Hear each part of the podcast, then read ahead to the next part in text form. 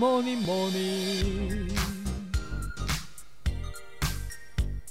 Good morning，大家早安呢！我是营养师杯盖，欢迎收听早安营养。在进入节目之前，要跟大家打个小广告一下。杯盖出一本书，叫做《营养师杯盖的五百大卡一定瘦便当》。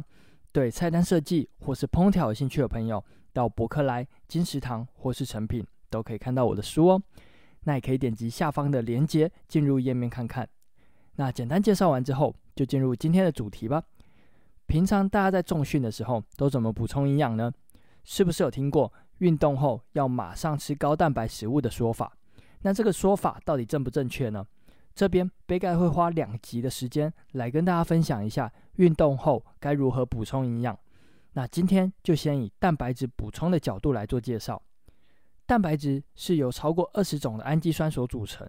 也与体内的荷尔蒙、酵素、酸碱平衡以及免疫力有关，对于人体是非常重要的营养素。有在健身的人都会计算整天下来蛋白质的摄取量，但除了整日蛋白质的摄取之外，蛋白质补充的时机也非常重要哦。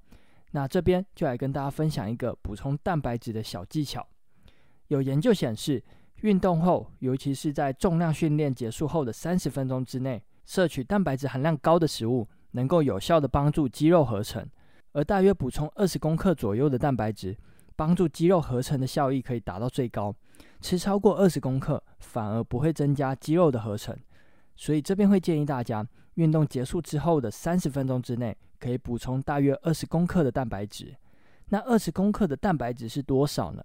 大约就等于一百九十毫升的豆浆三杯，也等于。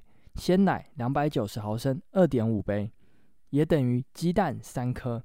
那其他肉类像是鲑鱼就需要吃到一百公克。那常吃的鸡胸肉也要吃到九十公克，才能吃到二十公克的蛋白质哦。那从这边也可以发现，蛋白质要从食物中吃到足够的量，其实是非常的困难，所以才会有乳清蛋白这种补充品的出现。如果大家不方便吃，或是食物准备比较麻烦的话，可以直接喝乳清蛋白，也是一个方法哦。那最后要再跟大家分享一个观念：运动后补充蛋白质确实能够帮助肌肉合成，但是整日下来的蛋白质摄取量也是非常重要。那之后呢，有机会再跟大家分享整天下来蛋白质要如何计算。有兴趣的朋友，欢迎在留言区留言“蛋白质计算加一”，让杯盖来统计一下哦。那下一集要来跟大家分享一个很容易被忽略的观念。也与运动后肌肉合成有关，就是运动后碳水化合物的补充。有兴趣的朋友，欢迎来听听看哦。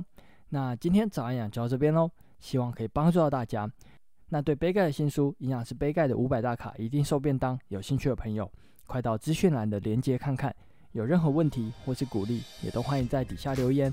别忘了给五颗星哦。最后，祝大家有个美好的一天。